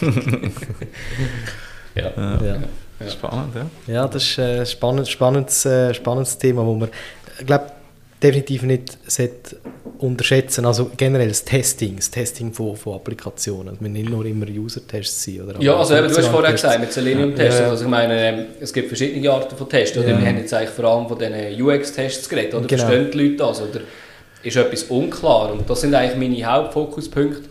Aber vor allem in der Zeit, als ich so Product Owner und so war, ist natürlich, ähm, äh, ja, sind andere Tests natürlich genauso wichtig gewesen, oder, dass, dass mhm. es funktioniert. Und am Schluss hat die Funktion auch Einfluss auf äh, die Experience. Wenn etwas nicht funktioniert, das ist scheiß Experience. ja, und auch, es ist schon spannend, oder? Also, wir haben da gerade ein äh, eigenes Projekt, äh, da erzähle ich mal was anderes mal drüber. ja, jetzt sind wir reinlassen bei euch, ich weiss, was es ist. Ähm, aber auf jeden Fall ist es auch mega spannend. Äh, wir, wir, sind dort mit Smart Look unterwegs. Das ist ja. so ein, also wie, ich weiß nicht, ob du es kennst. Ich Fall. Äh, Finde ich noch ein bisschen spannender als Hotjar. Ähm, ja. ja. Und, aber, aber es ist eigentlich das, das Gleiche für die, die Hotjar kennen, mhm. was, auch aufzeichnet. Und was dort ganz spannend war, ist, oder ganz am Anfang, als wir es aufgeschaltet haben, haben wir auch so ein bisschen gemerkt, wie die User interagieren. Du siehst es halt einfach. Mhm. Und ähm, dort ist, also eben, wenn du dich registriert hast, so ein bisschen das Onboarding oder ein bisschen halt der Ablauf, hast du einfach gesehen, dass ähm, zuerst hast du ein Projekt erstellen aber das Fenster ist gerade aufgegangen. Mhm. Aber die Leute sind gleich Entschuldigung, wenn ich so sage, aber zu dumm gewesen, um das zu machen und haben es dann wie weggeklickt und sind dann wieder Sind dumm gewesen oder ist es zu wenig klar gewesen? Vielleicht, äh, sagt oder ja, wie auch immer. Also, ich muss ganz ehrlich sagen, wenn wir, ich, ich unterbreche dich ungern, aber äh, ich glaube, im User-Test ist auch etwas mega wichtig, dass man, ähm, wirf ich dir jetzt auch nicht vor, aber äh, das Ego extrem zurückstellt, oder? Weil jeder hat auch lang manchmal an einer Lösung geschafft und denkt so, mein Gott, es ist doch jetzt also wirklich offensichtlich, es springt dich an, oder? Ja, ja. Aber ich glaube, wenn der zweite, dritte reinläuft, merkst du so, verdammt, irgendetwas. Ja, es ist, ist doch nicht so klar. klar. Aber ja, ja. ich, ich weiss, ich, ich war schon nebenzu und habe gedacht, ich gehe jetzt dann über das Labor und sage, hey, also bitte, das ist offensichtlich, was du musst klicken. ja, aber, es, aber es, ist, es, ist halt, es ist genauso, vor allem wenn man selber hat das entwickelt oder erarbeitet, dann ja. ist man eh betriebsblind. Ja. Dann weiss man, also für, für einen ist es sowieso enorm ja. klar. Du hast auch noch Emotionen drin natürlich. Es ist Emotionen drin und vor allem, wenn du halt von der technischen Seite her kommst, dann ist halt noch vieles klar. Oder? Und wenn du halt so Endnutzer drauf hast, die halt nicht unbedingt tagtäglich eigentlich mit so Zeug arbeiten. Äh, dann ist halt vielleicht vieles doch nicht so klar, oder? Und, ja. Äh, ja. Also schlussendlich haben wir es verbessert, dass es jetzt automatisch das Projekt anleitet und so weiter. Nur ist es jetzt halt für die Leute vielleicht auch nicht unbedingt klar, dass man, es, dass man in einem Projekt schafft, das ist jetzt wieder das andere und so weiter. Das ist halt schon noch ein bisschen challenging und interessant, oder? Ja, ist, ist, ist ein spannender Punkt. Aber ich, ich kenne es nicht, ich weiß nicht, was es genau ist. Ja. Ähm, was, was ein wichtiger Punkt ist, ist eigentlich immer, dass, ich könnte mir jetzt vorstellen, dass es in die Richtung geht, dass äh, die Leute beim Entwickeln halt auch manchmal so ein bisschen den Empty State vergessen, oder? Also wenn noch nichts rum ist, eben, jetzt, mhm. eben ohne es zu kennen, noch kein Projekt rum ist, musst halt etwas anderes bieten, als wenn schon eins, zwei Projekte rum sind. Muss eigentlich der View ein bisschen anders aussehen, oder? Genau, ja. ja. Aber eben, ich meine, auch dann, oder, gibt es manchmal Sachen, kannst du einen riesen Pfeil machen und ja. blinken, bla. Irgendwann musst du sagen, du, schau, ja, und Leute, nicht für alle machen. Ja, und die Leute lesen halt auch nicht gern. Das ist auch noch ein bisschen da. Also, da, da, musst ja. du, da musst du wirklich auch ein bisschen wie führen. Ja. Das, ja. Das also das ich finde ja. find das manchmal noch, ähm, noch interessant, die, die Onboardings, weißt, die, die Einführungen, mhm. wo du ganz kurz ähm, du kannst die meistens auch skippen. Ja, ich skippe sie auch meistens. Ja, ich eben auch nachher. Ich gerade loslegen und ja. dann denke ich im Nachhinein, hm, wenn ich es vielleicht schnell gehört hätte. Geht mir genau gleich. Dann denke ich, scheiße. klar. cool ist eigentlich, wenn sie nachträglich vielleicht noch aufholen Und ja. was ich halt cool finde, aber das ist logisch vom Aufwand her, ich habe es auch vom MyCSS, haben wir einen Wizard gemacht, der am Anfang Grundfunktionen erklärt. Ja. Äh, lineare Wizards oder so, oder Erklärungen. Ja es, es, es hat nicht den Charme, wie wenn du sagst, ich gehe jetzt zuerst mal auf diesen Bereich und dann wird es dir erklärt. Ich gehe zuerst mal auf diesen Bereich, dann wird dir das erklärt. Mhm. das ist, ist cooler, aber natürlich viel aufwendiger. Ja, ja, mhm. definitiv. Eben, und, und du musst auch noch herausfinden, äh, ist dann auch, also ist es auch, schauen es dann auch die Leute an oder eben, Ja. ja. klicken sie gerade weg und alles, aber es ist manchmal sicher hilfreich, aber eben auch, auch sicher aufwendig, so Zeug. Sicher, ja. Und eben, ich bin auch einer, der es wegklickt. Ich lese nicht keine Gebrauchsanweisungen. Ich wollte sagen, ich glaube, da sind wir, also, Vielleicht ist es so ein Männersyndrom. ja, ja, gerade wollte- meine Frau auch immer so, weißt du, das erste, was sie mich fragt, hast du die Bedienungsanleitung gelesen? Ich So, Was? ah, warte, da gibt es eine Also- Bedienungsanleitung. ja. ja, nein, ist Ich habe das YouTube-Video geschaut, lange dann nicht. Ja, ja sicher. Ja. Ja, ja. Ähm, ein Stichwort, das ich noch schnell auch würde in Bezug auf User-Tests äh, ähm, ansprechen ist äh, Thema Accessibility. Ja. Äh, du lachst. Ja, Ähm, ich lache, ja. äh, hast du Erfahrung mit dem? Also das, das Thema eben für ähm, äh, beeinträchtigte Leute können Webseiten zu bauen, also Webseiten, Applikationen, Ja, ja. digitale Produkte können zu bauen, wo sie auch quasi können mit der Tastatur bedienen oder, oder auch für es gibt verschiedene Methodiken. Ja, vielleicht muss ich mein Lachen noch kurz erklären. Ich finde nicht einfach, dass äh, der Punkt einfach so wichtig, sondern ich bin schon oft mit dem in Berührung gekommen. Schon in der Lehre habe ich beim Kanton Zug äh, Ah, Teil ja. von meiner Lehre gemacht. Ja. Als, äh, bei der Entwicklung von der Webseite, also Webmaster ist das damals mal gewesen. Das ist äh, auch nicht mehr so aktuell. Schon lange nicht mehr gehört, der Begriff. ich, auch- ich auch nicht. Webmaster.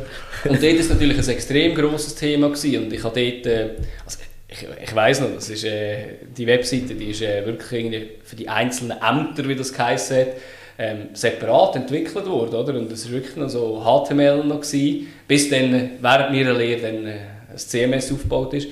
Und in dieser Zeit habe ich mega, mega viel gelernt über Accessibility. Ähm, in dem heutigen Projekt, man nimmt es wahr, man fragt halt auch beim Kunden nach, was ist der Standard, weil ich sage, der, der oberste Standard, den ein Bund muss erfüllen muss, das kostet auch. Also du kannst natürlich schon da einfach sagen, okay, ähm, das Eis ist dann äh, für den ersten Punkt in der Navigation, aber du willst es wahrscheinlich auch noch ein bisschen cleverer machen und vielleicht noch ein bisschen mehr unterstützen. Ähm, ja, jedes Bild muss eine Bildunterschrift haben, macht sowieso Sinn, aber äh, man sieht es immer noch sehr viel, dass das nicht gemacht wird. Ähm, ich selber bin ein bisschen weit betroffen, wenn es um äh, Rot-Grün-Blind äh, geht. Äh, nicht, dass ich jetzt mich mega eingeschränkt fühle diesbezüglich, aber ich merke das amigs äh, bei Projekten, dass ich manchmal anschaue, was hat das für einen Kontrast, oder? Also, wenn jetzt irgendwie sagst so, ja, der hellblaue Link wäre eigentlich auch noch schön auf einem weißen Hintergrund oder auch auf einem grauen, ist halt für eine Person, die Mühe mit der Farbe hat, ein zu schlechter ähm, Kontrast. Da gibt es mega gute ähm, Chrome äh, Extensions dafür, wo dir sagen, das ist nicht gut, das ist nicht so gut. Hilft manchmal auch, oder, auf das zu schauen. Also mir sind es mehr so Sachen. Also ich habe jetzt schon lange nicht mehr ein Projekt gehabt, wo ich wirklich, ja, wo das eigentlich im Vordergrund gestanden ist, wirklich schon lange nicht mehr. Ja. Aber eben, so die Minimalstandards sollte man einfach schon machen, oder irgendwie mit eben den Bildern beschriften. Man kann auch gewisse Sachen automatisieren im CMS oder in der Entwicklung, dass die schon mal einen irgendwie halbwegs sinnvollen Namen haben, je nachdem, oder ja. Je nachdem, woher es kommt, oder wenn es jetzt irgendwie aus einem Dokumenten Library rauskommt, dann kannst du ja eigentlich alles schon hinterlegen. Und Das ist halt vor allem bei größeren Projekten. Bei kleineren ist es halt sehr oft, dass dann halt einfach Image 1 heisst. Und das ist, wenn man sich dann mal überlegt, oder, ähm, wenn ein Blinder dann das sieht, so, ja, da heißt es image1.jpg, denke ich so, ja, danke. ich hätte, wenn schon gerne gesehen, dass da irgendwie ähm, das Team von Tree Stones zu sehen ist, zum Beispiel. Ja, ja. Oder? Also Ja, ja. so in die Richtung. Ja. ja, aber das ist ja genau auch wieder die Wahrnehmung, oder? Das ist ja genau das Gleiche wie, ähm, du hast ja auch, bist jetzt auch mit, vermehrt mit dem Kinderwagen äh, unterwegs und merkst plötzlich, kommst du an deine Hürden heran. und, und Rollstuhlfahrer haben ja genau das gleiche Problem, Genau. oder? Und, ja, noch viel merkst ja schlimmer. Äh, äh, also, also, ja, ja, ja, eben, da, Ja. da, da läufst du nicht einfach schnell Ja, die genau, Stegen ja. rauf und so weiter, Ja, oder? ja. Und du merkst es halt meistens erst, wenn du, wenn du dich in so einer Situation auch befindest, oder? D- Und- Dort würde ich auch jedem empfehlen, mal irgendwie so ein Labor zu äh, besuchen. Eben Ja. dort beim Kanton Zug haben wir natürlich ähm, immer auch so Audits gehabt diesbezüglich. Ja. Mal so ein Labor zu besuchen, mal reinzuhocken, sich mal halt so eine Brille anzulegen, wie es früher bei Wetten das gegeben hat, dass man nicht beschissen bei der Welt. Ja, ja. Und äh, nachher genau. versuche mal äh, eine Webseite zu bedienen. Ist, Ja. ist, wenn es gut gemacht ist, gar nicht so schwierig. Mhm. Äh, natürlich für uns ganz komisch, die mega visuell sind, aber äh, Ja. ja, das ist noch spannend. Ja. Also ein gutes Beispiel. Äh, Wir könnten natürlich da unseres sagen, ähm, aber das ist nicht ohne Registration möglich. Darum Weil wir sind gerade an einer Access for All Zertifizierung. Ja, ja, aber ja. Flughafen Zürich ist ein sehr gutes Beispiel. Ja, Die ja. machen das sehr gut. Ähm, ja. Also die, die sich dafür interessieren, kann man gut mit Tabulator und so weiter, kann man die äh, Webseite steuern. Ja. ja, das ist cool. Das ist äh, allgemein ein sehr schönes Projekt. Äh, ja, haben es gut gemacht. Ja. Ja. Ich glaube, Hinterlim Volkart, der glaube einen Großteil gemacht hat. Ja, Franz Zuada hat, ah, hat das Design äh, gemacht. Genau. genau. Da lieber Grüße zu Ada, falls du da mal unseren Lieber Podcast hast. muss ich dann auch noch erwähnen. Das muss ich einfach erwähnen. ich habe das schon gelassen. genau. Ja, ja. Nein, das ist wirklich äh, das, das, das ist super. Und auch, also auch, auch, ich glaube, schon auch ein wichtiges Thema, das aber noch viel zu fest vernachlässigt wird. Mhm. Ja, ja, aber es kostet, ja. es kostet halt viel. Es, ja, es ist halt aufwendig, da muss man so sagen. Das, also, es ist halt nicht so. einfach so mit einem Element, das man drin tut, gerade gemacht. Oder? Man muss überlegen, wie man es anordnen, wie gibt man die Wichtigkeit, die Reihenfolge und so weiter. Also, ja, es ist halt ein für kleinere Projekt, oder? Es ist ein extra Budgetposten, den sie dann halt nicht sehen. Mhm. Ja, und es kommt auch vielleicht auf die Zielgruppe drauf an. Weißt, vielleicht kann man wirklich... Äh, ja, das kann, äh, kann ich gut ein Beispiel diesbezüglich machen, aber weiß auch nicht, ein Fahrlehrer muss wahrscheinlich weniger das haben, oder? Weil ja. auch die Person dann nicht auf Auto fahren, oder? Und dann kann man es vielleicht vernachlässigen, ich weiß es nicht. Ja, man sollte es nicht, aber es gibt halt gewisse Bereiche, wo, ja. wo man es eher könnte. Aber eigentlich ja. dürfte man es nicht, das ist ja. so. Ja, das ist so, ja. Mhm. ja. Eben, und eigentlich schade, dass es ein Kostentreiber, ja. aber logisch ist es ein Kostentreiber, wenn man etwas muss separat berücksichtigen muss. Weil es ist ja eigentlich wirklich eine Navigation, die du baust, oder? Ja, ja absolut. Sekundär, ja. Mhm. Ja. Gut, kannst du auch noch weitergehen, wenn du willst. Kannst du auch noch PDFs äh, Accessibility tauglich machen und all das Zeug. Ja, die, die höchste ja. Zertifizierungsstufe willst. Aber ja, vielleicht, wenn man, wenn man kann, kann so sagen so hey, es muss doch irgendwo durch so ein bisschen die Anforderung vielleicht so wirklich eine einfache, äh, noch eben so eine einfache Bedienung ja. zu bringen. Ich glaube, das wäre das wär schon mal... Sind die da, also eben, ich meine, es wäre einfach schön, eben, dass es einen gewissen Grundstock hat, oder dass ja. man kann sagen, du, schau, äh, wir arbeiten einfach damit, das kann ja auch ein äh, Verkaufsargument sein, dass man sagt, so, schau, alle unsere Webseiten haben das als Minimum mhm. und das muss ja nicht A+++ sein. Irgendwie. Ja, ja, genau. Ist, genau. Ja. Absolut. Ja. Gut, ich würde sagen, wir kommen langsam so ein bisschen zum, zum Checkout. Wir sind auch schon wieder äh, über unsere, über unsere äh, Zeit, wie es ja so ist. Gell? Ich finde es schön, dass es euch auch passiert. ja, genau. Nein, ich habe noch, oder wir haben noch drei, drei Fragen zum Schluss äh, ja. die ich dir gerne noch würde stellen äh, Die erste Frage, was sind so die Trends 2022 im UX-Bereich? Was kannst du da unseren Hörerinnen und Hörern mit auf den Weg geben? Ja, da, ich, ich bin nicht so Fan von Trends, ehrlich gesagt. Ich, ich würde sagen, im UX-Bereich ist es schwierig, oder? Also, ich sage, im UI-Bereich kannst du sagen, ja gut, eben, was, was ist jetzt gerade irgendwie so ähm, so Super-Size-Typografie, irgendwie so Retro-UI-Farben wieder. Aber eben, wir haben vorher kurz, habe ich mal das Beispiel gemacht, eine Privatbank, irgendwie, die sehr seriös muss daherkommen, die wird keine Retro-Farben verwenden, die wird nicht irgendwie Super-Size ähm, äh, irgendwie anzeigen. Mhm. In den wenigsten Fällen. Darum, ich, eben, das ist für mich etwas, wo ja, eben, vielleicht werde ich das auch Lüge gestraft, irgendwie mehr aus dem Design-Ecke kommt. Für mich ist eigentlich UX äh, zeitlos. Ähm, man hat aus meiner Sicht seit Anfang die gleiche Aufgabe, das ist der Kunde gut durch äh, das Produkt durchzuleiten. Ähm, was sich natürlich verändert, das sind die Medien, oder? Wo wir vorher, wir kurz vorher darüber geredet, über Voice, ähm, haben vorhin bei meinen Laufen noch gesehen, meine Oculus, meine VR-Brille, ist auch etwas Neues, oder? Das sind äh, neue Gesten, die man mhm. muss lernen ähm, Das sind sicher schon auch Sachen, wo man sich irgendwie ja, vielleicht das kann als Trend nehmen, oder? Also mehr die neuen Plattformen, die es gibt. Mhm. Und nicht irgendwie sagen, ja, jetzt gibt es so eine, äh, eine, eine Mega-Dropdown-Navigation, das ist jetzt der Trend. Ja, es kommt extrem auf den Use Case drauf an. Darum ja. bin ich eben nicht so Fan von Trends, aber äh, ja.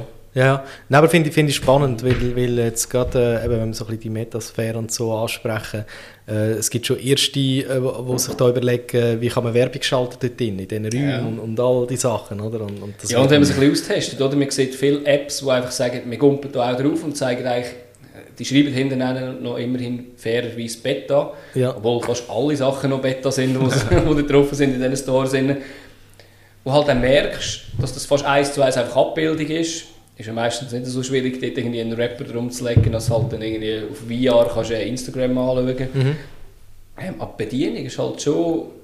Äh, eben dort wird es auch mega schwierig sein für dich, oder? Also wenn jetzt jemand gerade muss ein äh, Game oder, oder irgendwie auch ein Workplace nachbauen für äh, VR, oder?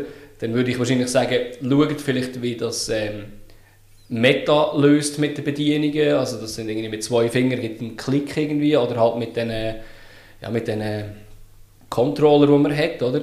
dass man da nicht komplett etwas anderes macht. Wenn man plötzlich sagt, so, ja, bei uns musst du mit der ganzen Hand einfach irgendwie drücken, ähm, ja, dann machst du wahrscheinlich keine Freunde, weil dann hast du eigentlich das Operating-System, das anders funktioniert als deine App, oder? Das mhm. wäre dann Horror ja. eigentlich. Ja. Ich weiß gar nicht, ob du das so kannst programmieren kannst, keine Ahnung. Ich bin da zu weit weg.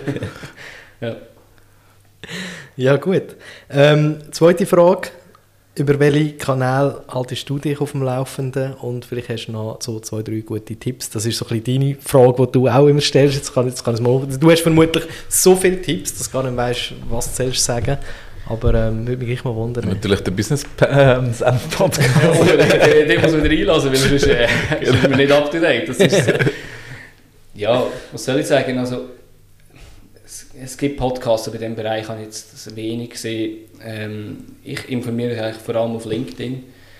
Und da habe ich, ja, da habe ich meine Timeline so zusammengestellt, dass, äh, dass ich die richtigen Sachen sehe, wo eine Mischung ist aus Business und äh, UX-Themen da kann ich gar nicht wirklich sagen, konkret folgt dem oder dem.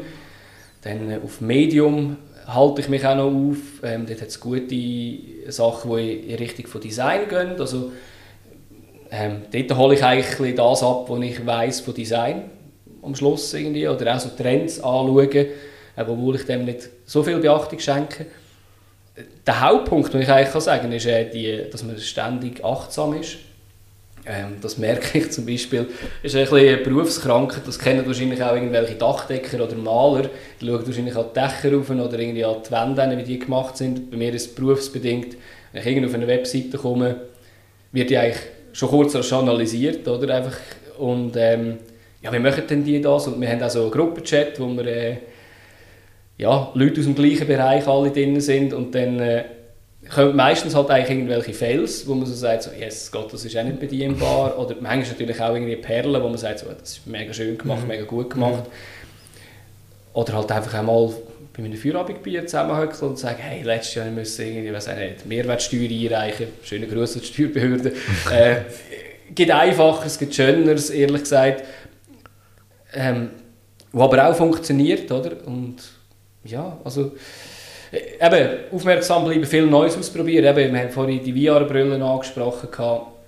Ähm, ich probiere halt alles sehr, sehr gerne aus. ich bin sehr, sehr skeptisch gegenüber VR, aber ich will alles ausprobieren, einfach um zu sehen, eben, was gibt es für neue Plattformen. Nicht, dass ich dann irgendeines sage, ja, dieser Bereich, das interessiert mich nicht und das hat auch sehr viele UX-Themen ja. drin. Ja. Mhm. Aber ich finde es cool, wenn du eben, wenn du irgendwie, du kannst ja äh, jetzt nicht sagen, ja komm, das, das das Oculus-Zeug, das ist doch ein Zeichen und so weiter. Du, ja. du, musst es doch selber mal austestet haben, ja. bevor du dir überhaupt eine Meinung kannst bilden oder? Außer ja. du lässt einfach auf alle anderen, die das auch nicht gut finden. Ja, ja und aber, unfair ist natürlich auch, wenn du jetzt einfach eines jetzt ausprobierst zu dem Stadium, wo wirklich, eben, wie gesagt, alles noch fast. Beta ist. Ja. Eben, es kann vieles, vieles, vieles besser werden. Und ich bin auch sehr kritisch, wie das funktioniert. Ähm, testweise hatte ich schon Meetings gehabt diesbezüglich, aber ich sehe den Vorteil aktuell noch nicht. Ja. Aber ja, eben, ich werde vielleicht, eben ist jetzt so eine Aussage, die schlecht altert, wahrscheinlich so in einem Jahr, zwei. ja. ja, und eben, da gibt es plötzlich, ich meine, es gibt eine ganze Gaming-Industrie, ja. die vor 20 Jahren sich niemand hätte können vorstellen können. Ja. Aber Snapchat, wo wir jetzt den Nutzer nicht sehen, und trotzdem gibt es tausende von Kids, wenn man das so darf sagen, ja. die das nutzen. Also ja. eben je nachdem, oder? Vor allem die Jungen, die damit aufwachsen. Oder kann schon sein, dass sie sich dort wiederfinden und äh, ihre eigene Welt kreieren. Also. Ja, sicher. Hat auch also, seine Gefahren, oder? Also mm. das, glaube hat jeder sieht das, eben vor allem, wenn man auch Kind auf der Welt hat oder mit Kindern ja. auch interagiert ist es halt einfach ein bisschen unfair, wenn man ein Kind gegenüber von einem Team von irgendwie mehreren hundert Leuten einstellt, die schauen, dass du süchtig bleibst, ja. äh, an der Timeline, wie auch immer, auch mit äh, vielleicht Black Hat UX oder äh, ja, eben mit psychologischen Tipps irgendwie. Ähm, ich glaube, da muss man sicher auch schauen, da sind wir glaube als Gesellschaft auch noch nicht ganz so weit, dass wir da wissen, welche Gefahren anschauen. Mhm. Das ist ein sehr spannendes Thema, aber ich glaube für da... Nein, das haben wir definitiv keine Zeit mehr. Nein, da könnten wir eine ganze, ganze Ist ja auch, ist auch Check-in, äh, Check-out. Genau, genau, nicht Check-in. Sonst äh, äh, müssen wir dich dann nochmal einladen. Zum, äh, ja, da gibt es auch bessere Experten, glaube ich. Ja, genau. Nein, aber äh, die dritte und letzte Frage, äh, die mich würde interessieren, wie sieht so deine Work-Life-Balance aus? Wie differenzierst du das? Und ja, machst du? Ja, gut. Also, äh, es gibt sie, es gibt sie wirklich. Ähm, ich habe die Frage auch in meinem Podcast und habe ähm, schon oft gehört, ja, aber für mich gibt es das so nicht. Ich muss auch sagen, für mich gibt es nicht einfach von dann am Morgen gar nicht arbeiten, bis dann am Mittag, bis um 12 Uhr und dann bin ich bis um 1 Uhr am Mittag und gehe dann wieder arbeiten und dann um 5 Uhr gehe ich heim und nachher habe ich Freizeit. Ich glaube, das wird für mich auch nicht funktionieren. Ich habe, ich habe mir als Selbstständiger auch gewisse Freiheiten mal rausnehmen, dass ich kann sagen ähm, wir sind jetzt da in der Nähe vom See ähm, in meinem Büro. Ich nehme mir auch mal manchmal die Freiheit raus, um zu sagen, hey, jetzt raucht mir den Kopf, ich gehe einfach mal 20 Minuten, eine halbe Stunde laufen. Das bringt mir für den Verlauf des Tages wahrscheinlich mehr, als wenn ich irgendwie daran rumknüble, glaube ich. Dann, äh, was natürlich extrem wichtig ist, ist jetzt, du hast es vorher kurz angesprochen mit dem Kinderwagen, also äh, die Familie, äh, also das Neugeborenes, wo, wo, wo jetzt äh, in die Welt treten ist und ähm, ja, das verändert viel. Aber ich habe auch extrem viele Hobbys, die nebenzu noch irgendwie Platz haben. Ich spiele, äh, ich spiele Golf, ich spiele Squash, wir haben äh, noch einen Schrebergarten, der muss gepflegt werden Da bin ich extrem süchtig nach äh, Fußball. Ich habe auch noch einen Fußball-Podcast nebenzu, den ich auch noch betreibe. Ähm, ja, irgendwie muss man schauen, dass das unter einen Hut mag oder vielleicht dann halt einfach Priorität ein anders setzt. Ich glaube, das unterscheidet sich gar nicht groß vom Schaffen. Es ist aber wichtig, dass man nicht komplett irgendetwas aufgibt, sondern äh, etwas, was einem einen Ausgleich gibt und auch äh, ein gutes Gefühl gibt, soll man unbedingt machen. Und manchmal kann das auch nur sein, du hast, also ihr habt vorher gesagt, als ihr gekommen sind, sind von euch im Geschäft zu mir gelaufen. Ich glaube, das ist manchmal auch nur schon schön. Mhm. Und manchmal ist es einfach etwas, was man in den Alltag integrieren kann. Man läuft heim oder man läuft zur Arbeit und kann es so geniessen. Eben, lasst vielleicht einen Podcast beste Business Sound, oder? Genau. Nein, oder Business Geek. Oder, genau. Ja, und eben, ich glaube, manchmal sind es die kleinen Sachen. Ich glaube, du bist im falschen Job, wenn du sagst, hey, jetzt brauche ich eine Auszeit von irgendwie drei Wochen ähm, am Strand, all inklusive, ähm, zum Abkommen von meinem strengen Job. Und am zweiten Tag schießt sie eh schon wieder an, weil äh, am ersten Tag nur Mails beantwortet hast. Ich glaube, ja. dann musst du dich mal hinterfragen, oder? Äh, ist das das Richtige? Und wenn du sagst, ja, es ist das Richtige, dann such dir irgendeinen Ausgleich. Eben Sport ist immer ein guter Ausgleich, um den Kopf durchlüften. Äh, kleine Kinder sind glaube ich auch ein guter Ausgleich, wenn die sich dich einmal anlachen, äh, das hilft auch schon. Und, äh, Definitiv. Ja. ja. Gut, ja, das war doch ein schöner, schöner Abschluss, gewesen, sicher. Und ähm, hast du, hast du gerade noch etwas? Nein, nur ähm, für äh, Kommentare und Fragen wie immer. Äh, äh, entweder eben einen Kommentar unter dran, dort, wo ihr das gerade seht, genau. oder ein Mail an podcast.tristans.ch. Genau. Und vielleicht äh, für die, die mit dir in Kontakt treten, noch kurz, eben, du hast es angesprochen, LinkedIn oder wo findet man dich sonst noch am besten? LinkedIn ist, glaube ich, fast das Einfachste und sonst gibt es noch die Webseite business-geek.ch aber eben, grundsätzlich ist LinkedIn dort, wo, wo mich am einfachsten erreicht, wo ich auch die meisten Kontakte habe. Genau, wenn man Adrian Job gibt, nein, vermutlich Adi, Adi Job. Job. und, äh, genau. ja, und ich tue sicher auch noch verlinken. Das ist doch schön. Super, ja, hey, herzlichen Dank. Ja, vielen Dank. Dass du da gewesen. Ja, und äh, bis zum nächsten Mal. Bis zum nächsten Mal. Tschüss zusammen. Tschüss zusammen.